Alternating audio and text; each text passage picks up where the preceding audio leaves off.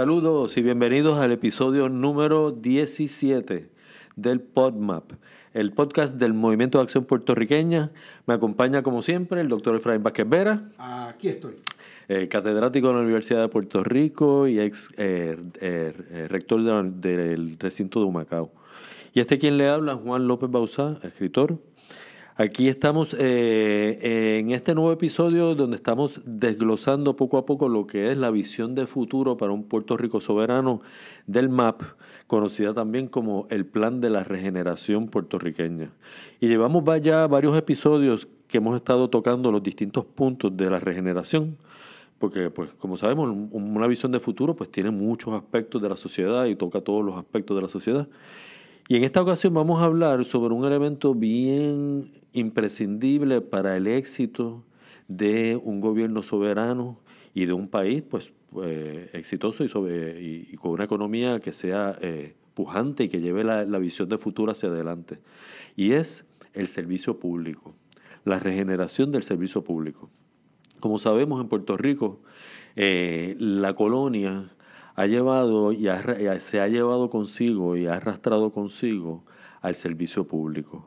Eh, el servicio público, público, en Puerto Rico se ha convertido básicamente en una, un zafacón de la política. No, vamos a decir que está todo el mundo, eh, todo el mundo es político, pero que sí el servicio público se ha convertido en un lugar donde colocar a las, a las, a las personas, a las personas por eh, sus intereses políticos y no por sus méritos profesionales y por sus capacidades profesionales. Eso en Puerto Rico en papeles. Eh, eh, cuando tú ves los papeles, pues sí, hay un sistema supuestamente de mérito, pero no es un sistema que está hecho para realmente eh, atrapar y atraer a las mejores mentes y a las mentes más capacitadas para trabajar dentro de lo que es el gobierno y el servicio público y las instituciones públicas. Para mí que este es un tema eh, tan fundamental, no solamente porque representa eh, la base de lo que sería un funcionamiento eficiente, eh, moderno, un, un, funcionamiento que sea capaz de crear una sociedad y una economía moderna y productiva, que es lo más importante aquí sino que también es la base para eliminar, o para, para, no vamos a decir eliminar por completo, porque eso no es una cosa que se puede eliminar del 100%, pero sí para, para socavar lo que ha sido uno de los problemas mayores en la colonia, que es el problema de la corrupción política y la, corrupción en general. Eh, como sabemos, la colonia en sí es una, un arreglo corrupto, en el cual uno está teniendo, uno está teniendo unos beneficios del otro desmedidos a, costa del empobrecimiento y de básicamente de la destrucción del otro. Y en ese sentido, esa misma corrupción se transfiere y se, y se transfiere a todos los niveles de la sociedad. Y se manifiesta en muchos lugares de la sociedad. Y uno de los donde más se manifiesta es en el servicio público. Y, una, una reforma del servicio público es uno de los elementos principales para combatir la corrupción gubernamental, no como, como un combate eh, eh, reactivo, sino como un combate profiláctico. Es decir, en vez de nosotros combatir la corrupción una vez entra en el servicio público, la, reforma, del servicio público debe estar encaminada a que se podamos evitar que entre la corrupción dentro del servicio. Así es que por eso es que eh, esto es un elemento fundamental de cualquier Estado moderno y cualquier sociedad que, que verdaderamente pretenda ser exitosa en un mundo tan competitivo como el que nosotros estamos viviendo y como el que nos vamos a enfrentar.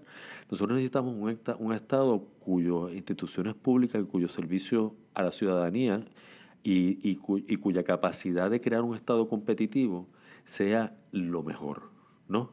Y en ese aspecto, pues, el servicio público es fundamental.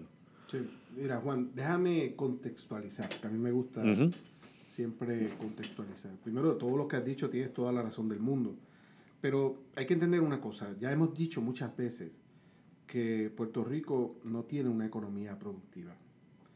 Al no tener una economía productiva, eh, pues básicamente el mayor generador de empleo en Puerto Rico es el servicio público y no el sector privado.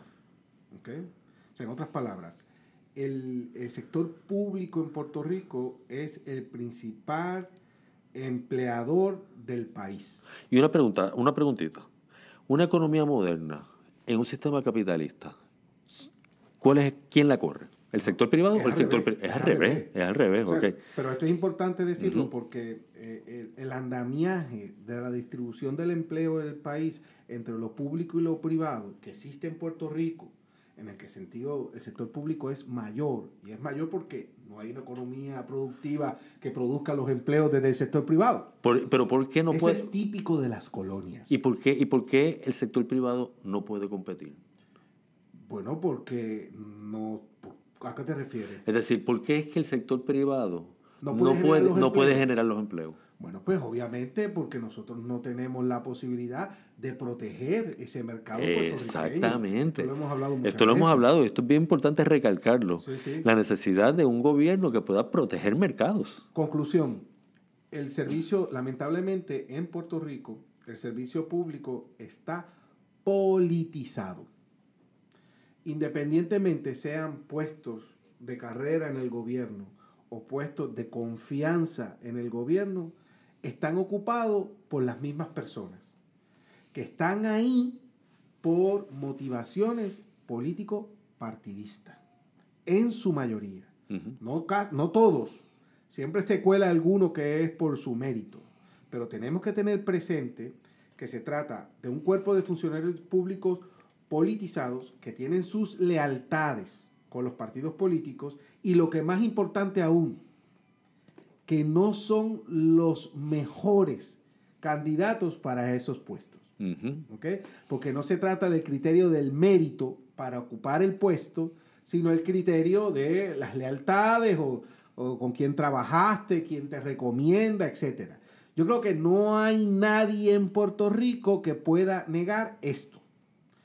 Y, si, y, y, es una gran tragedia, porque si tú tienes un servicio público politizado, no independiente, que no tiene una formación con tan, con tan, ay Dios mío, se me fue la palabra, que continua, y que a la misma vez tú no tienes una garantía de los que están ahí son los mejores, pues tienes un problema. Uh -huh. A pesar de eso, como tú mencionaste, la ley dice algo del mérito, pero eso no es real. Sí, porque por ejemplo en Puerto Rico van y cogen exámenes para un puesto. No, pero primero es que no, no, no publican. No, no publican los puestos. O sea, no la publican. ponen en el tablero del, del baño, del inodoro. Exacto. O, o, por ahí perdido. O en una esquinita de un periódico. No están publicadas. Las convocatorias eso, no, se publican. no se publican. Entonces después van allá y supuestamente cogen exámenes y todo eso.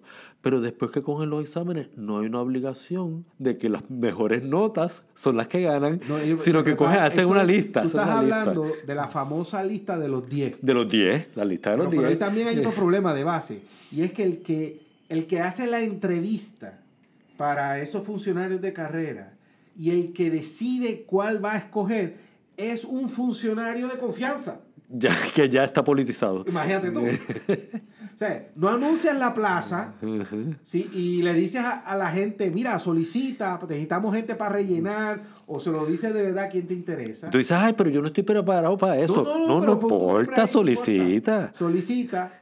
El que entrevista a esos funcionarios es el de confianza, o sea, el político, uh -huh. y el que decide de esa lista de 10 aunque la diferencia de nota sea, entre sea, el primero y el 10 sea de A a la F. de la A a la F puede si escoger está la entre F. la lista de los 10 él puede escoger el que él quiera. Y puede ser de la F. Imagínate ¿y qué criterio tú crees que va a usar para escoger a uno de esas listas claro. O sea criterio político. Sabemos miren, sabemos miren que a nosotros los puertorriqueños nos encanta copiarnos de los Estados Unidos de muchas cosas. Uh -huh.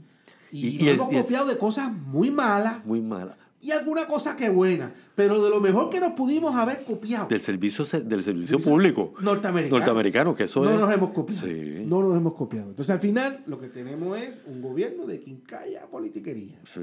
A modo de ejemplo, tenga la Comisión Estatal de Elecciones o cualquier agencia. Por eso, cuando usted vaya a una agencia de gobierno en Puerto Rico, usted tiene que tener esto consciente para que usted no la pase tan mal. ¿eh? O sea, usted tiene que darse cuenta que usted no está entrando a, a bregar con funcionarios públicos de Suiza, ¿tú me entiendes? De Finlandia, súper eficiente, con una carrera bien remunerada, donde la politiquería no existe, tú sabes. Y, y si, tú te, y si tú te asumes la realidad de donde tú vives, de que la mayoría de esas personas y funcionarios eh, están ahí por criterios políticos, yo creo que sufres menos. Claro, ¿Tú claro. entiendes? O sea, que uno tiene como que a veces ubicarse. Y obviamente, en un Puerto Rico soberano, esto no puede ser así. No, porque es la garantía del fracaso, Total, del total fracaso. total. Aquí tiene que ser que todo el mundo que ocupe un puesto público sea el número uno. Eso de la lista de los 10 no va.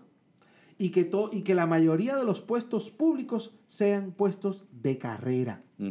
Es importante que los funcionarios vean su vida Como una carrera. como una carrera, 30 años, donde los ascensos estén claramente en sus criterios, donde que sepan ellos que ponerlo en una posición o en otra posición no va a entrar la politiquería. Que, que los ascensos se hagan con, con ellos, personales de ellos De ellos mismos, de ellos mismos dentro de los en la ministerios. universidad es así. Sí, En la exactamente. universidad los rangos de los profesores en la UPR son los mismos profesores los que otorgan los Esos ascensos. rangos. Pues así tiene que ser en todos los rangos, en todos los ministerios Sí, del servicio tiene que ser público. así, tiene que ser así. Tiene que ser así. Claro, ahora no es así porque los políticos utilizan el servicio público para premiar a aquellos que les ayudan en sus campañas y los favores políticos que ellos dan. Y por tanto, eh, son las puertas abiertas a la corrupción. Pero fíjate qué cosa, que quien podría profesionalizar el servicio público, que son los son los políticos en Puerto Rico, no lo hacen porque si no, no podrían que... Ser político. Exactamente. Exactamente. O sea, tú veas el problema que hay aquí. Sí, sí, no. es- Eh, Y no, entonces, pero claro,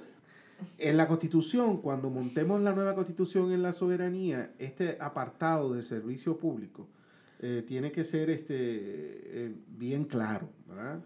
Y fíjate qué curioso, que Puerto Rico tiene o tenía, ¿no? Depende, Un servicio una de las mejores escuelas de administración pública en América Latina.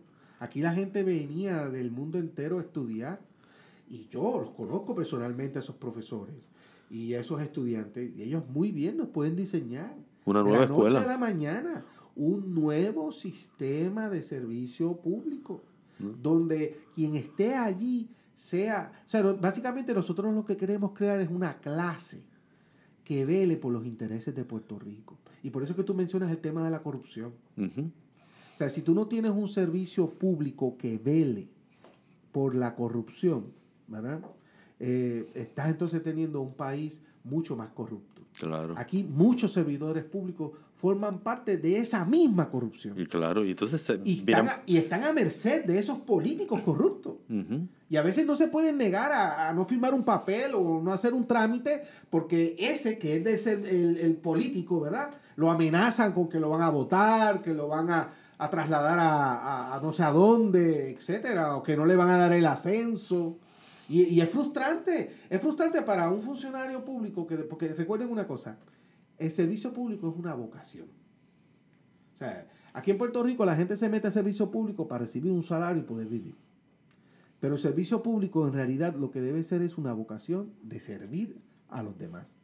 Esto es como meterse a religioso, militar o algo por el estilo. Es una cosa de vocación. Eh, y, y por eso es que nosotros debemos crear un servicio público que sea ejemplar y que garantice, ¿verdad?, que la politiquería intervenga lo menos posible. Porque va a ser ese servicio público la que nos va a dar los servicios de calidad, excelencia y eficiencia y a la misma vez porque lo que van a velar de que esa corrupción eh, no se lleve a cabo. Así que esto del servicio público viene a ser como casi algo preventivo Claro, es lo que, sí, sí, lo que estamos de la diciendo. corrupción. Es como, es como lo hemos hablado muchas veces. La, la lucha contra la corrupción es una labor holística que viene por muchos lados. y se hace por muchos, por muchos frentes. Y uno de los frentes principales es no darle entrada a la corrupción dentro del servicio público. Aquí nos podrán acusar nosotros de ilusos y decirnos, ah, no, pero la, la corrupción siempre va a haber y siempre va a haber intereses políticos. Y eso lo, lo hay en todas partes, claramente. Lo que nosotros tenemos es que irle cerrando a la corrupción ciertas áreas de influencia Sí. en las O- cuales o no pueden entrar, difícil. hacérselo mucho más difícil para que puedan entrar ahí. Y una de esas áreas principales es el servicio público. Y otra de las áreas principalísimas es la judicatura, El sistema judicial. el sistema judicial. Que aquí vamos entonces... lo mismo, el mismo Eh, tema. Es el mismo tema, es la extensión del mismo tema, porque lo- todos los jueces y los fiscales son servidores públicos también. Sí, sí, sí. Así es que estamos, esto es una extensión de la regeneración del servicio público, se extiende a la regeneración de la, de la judicatura. También. Y aquí entonces nosotros entramos a un elemento bien importante y que es un elemento que sí tiene que contemplarse dentro de la nueva constitución, que es cómo es que se va a organizar la rama judicial y cómo es que nosotros vamos a transformar la rama judicial de manera de que no pueda ser politizada, Sí. Que sea independiente. que sea independiente. Y gracias a Dios, en el mundo hay grandes ejemplos. Claro. Y de lo que estamos hablando No es, es algo que esa nuevo. nueva constitución tiene que garantizar lo que se llama la carrera de jueces y fiscales. Tenemos que recordar que la rama judicial es la única que se compone por funcionarios, eh, por, por, por- por empleados públicos. Sí. Los, las otras dos ramas son políticas. Sí, sí. Esos son, esos son eh, funcionarios Sí, electos. Pero, pero, en Puerto Rico eso no es así. Eso no es así, ¿no? Por supuesto porque cómo se escogen aquí a los fiscales y los jueces. no. Los nombra el gobernador, Pero por criterios políticos. políticos o de que son de criterios políticos y a la misma vez O los personal. confirman la legislatura. por criterios Políticos o personales. y por ende, ¿verdad? Pues tenemos un sistema judicial que no es independiente y donde está grandemente influenciado por la política partidista. Y por eso tenemos un sistema judicial tan débil. Exactamente. Y hay que entender la importancia de tener un sistema judicial que sea completamente independiente y donde la política no entre. Que las cante bola, bola, bola, strike, strike. Eso es importantísimo. Esos son los cimientos, ¿verdad? De la nueva estructura gubernamental, política que vamos a tener en la soberanía. Garantizar que esos jueces están ahí, ¿por qué? Porque tienen los mejores criterios y la mejor preparación y la más inteligencia para esos puestos, igual también con los fiscales. Claro, eso Hay, no- que- hay que- hay que entender que esto es un cambio de mentalidad grande para los puertorriqueños que estamos acostumbrados a creer el- en, el, en la supuesta el, el balance entre las ramas del gobierno americano y entre el y, y entre las que incluye la rama judicial el gobierno americano como unas ramas políticas. Pero si de verdad se quiere hacer un balance, pues entonces de verdad debe ser independiente. debe ser Y independiente no el Poder Ejecutivo no claro claro. Por, por eso aquí Y es más, eh, con esto de la carrera judicial y de fiscales, esto implica también que las, las posiciones o los puestos que van a tener los jueces los van a decidir Ellos mismos. Ellos mismos, los mismos jueces y los mismos fiscales. un panel de jueces un panel de, de- de- de Y que fiscales los- Y, y que los, y que los, y los que van a componer eh, los tribunales de apelación o incluso el Tribunal Supremo. Supremo, sea escogidos ellos, esos miembros, por los mismos jueces y por los mismos fiscales. claro es que eso O sea, tiene que ser así Y eso sí que es una verdadera independencia. ¿eh? Y, y eso sería un sistema judicial que nos daría garantía a todos, incluido a los inversionistas extranjeros. Ese es el otro elemento que es que es importantísimo. importantísimo. Que un, que un extranjero que quiere invertir en Puerto Rico tenga la garantía que si él tiene algún problema legal en Puerto Rico con el gobierno, las cortes no van a ser del gobierno Exactamente. automáticamente. Sí, sí, que no son corruptos. Que no y son Y que corruptas. las cosas va a ser según la ley. La ley, es decir, eso es garantía de inversión. Yo te voy a decir una cosa, si nosotros no logramos crear un sistema judicial totalmente independiente y donde la política no tenga influencia, yo no veo cómo podemos aspirar a un Puerto Rico soberano exitoso. No, eso es verdad. Esto es lo más, esto es de las cosas principales. Fundamental. ¿Ok? Es fundamental. Los jueces y los fiscales tienen que ser por exámenes.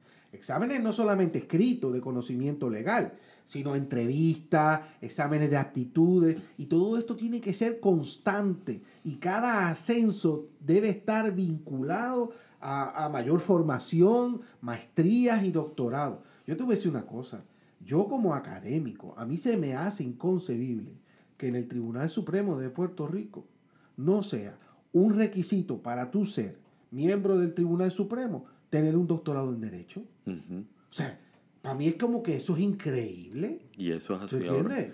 Este, y hoy allí, con el mero hecho de tú ser abogado nada más, Puede llegar. este, ya tú puedes ser miembro. No, aquí nosotros tenemos que exigirle a los jueces mayor formación y a los fiscales mayor formación académica. ¿Ok? Y tengo que decir algo más, Juan. Recordemos que los jueces, en la propuesta de la regeneración que nosotros tenemos, los jueces se van a hacer cargo del sistema electoral. Eso también, exactamente.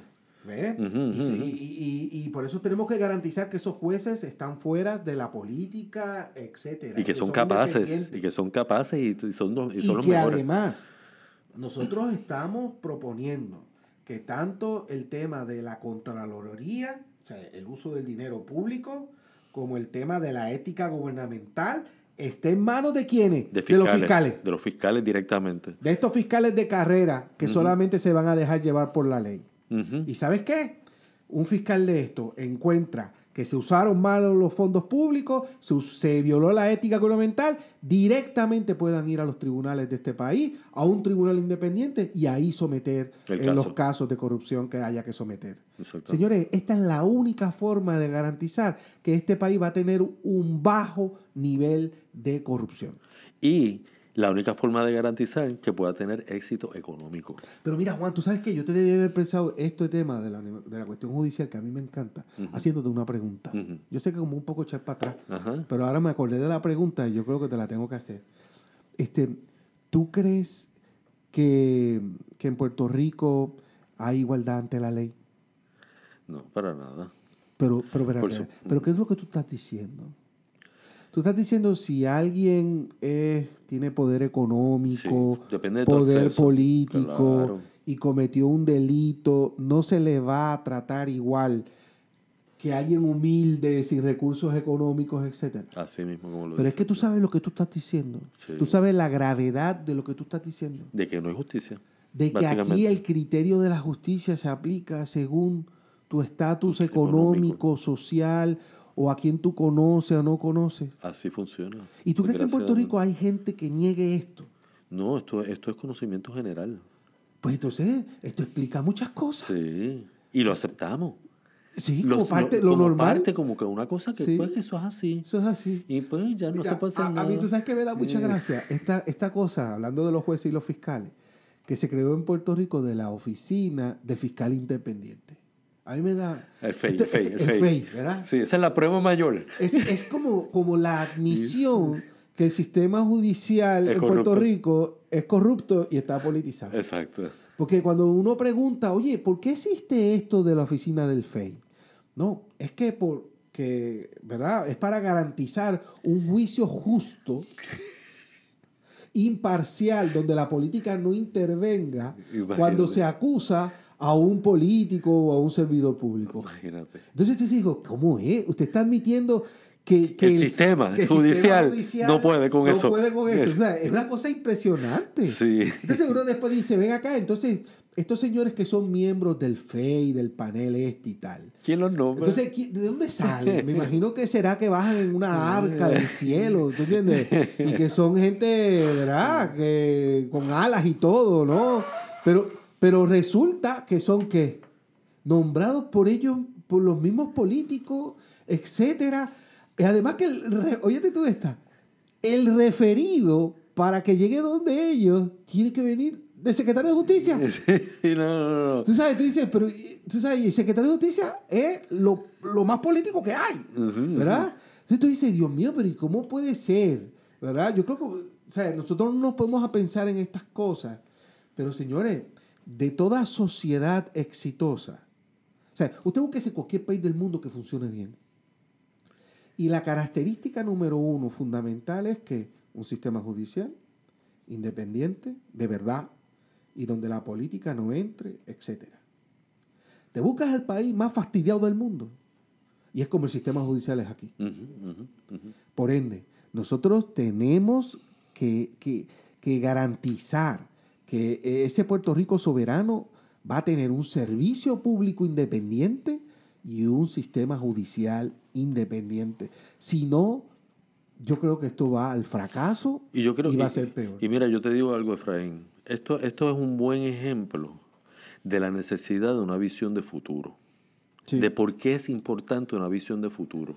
Porque si uno no piensa estas cosas de antemano, antes de, de tener la soberanía en las manos, uno va a repetir, uno va a correr el peligro de repetir lo mismo que estaba haciendo antes. Sí, sí. Y si nosotros transferimos lo que estamos haciendo ahora a un Estado soberano, Uf. vamos a No, fracasar. va a ser peor, yo creo. Va a ser peor, vamos a fracasar. Sí. Yo prefiero quedarme como estoy ahora Sí. A ir a un Estado soberano Es más- sin pensar estas cosas y sin hacer estas transformaciones. Queremos la libre asociación y la soberanía para poder cambiar estas cosas. Exactamente. La, la- la libre asociación es para ya hacer estos cambios, para que en un futuro Puerto Rico pueda tener unas opciones mayores ¿Tú sabes qué, de, Juan? de Una, decisiones. fue- una vez que yo caí en un puesto público, tuve que coger un curso esto del Contralor. Y ahí estaba el Contralor. Y yo le pregunté que por qué el Contralor no podía ir directamente a los tribunales a presentar este, casos de, de corrupción. ¿De qué me dijo?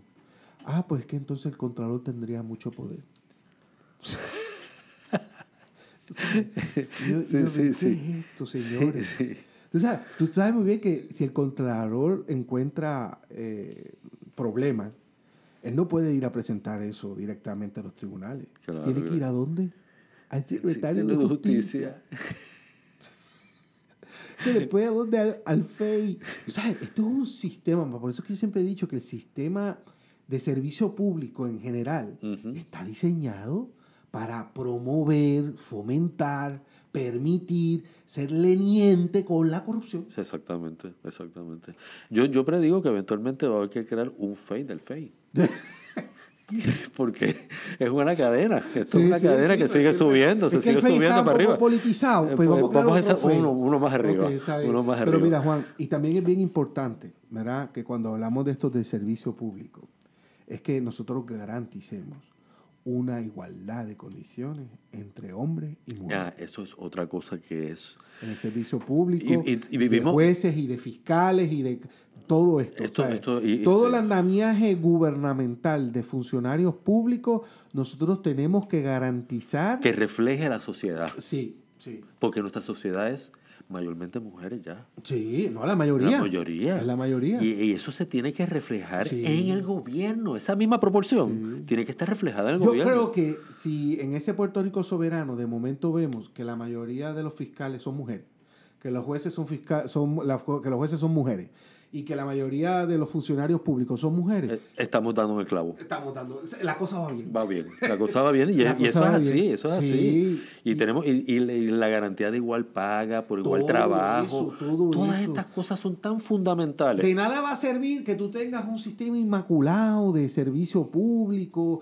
donde la corrupción casi no encuentre el espacio donde colarse, para que después uno vea que esto no es una sociedad igualitaria, en oportunidades de empleo. Eso es lo que nosotros Y esto digamos- también en los policías, y esto en los militares en también, todo, y todas las mujeres, y todos iguales en las mismas condiciones. Claro, eso es lo que se llama Y el cuerpo diplomático, que lo mencionamos en el último Igual, capítulo. igualmente. También embajadoras, este, y, y yo creo que eso es fundamental. Hoy, Eso es- cuando uno ve el reflejo de ese servicio público, uno ve unas graves deficiencias. Y es precisamente porque lo que, como el criterio es lo político, el amiguismo y la cosa, pues... Y eso, esto es lo que se llama regeneración social. Sí, sí. ¿no?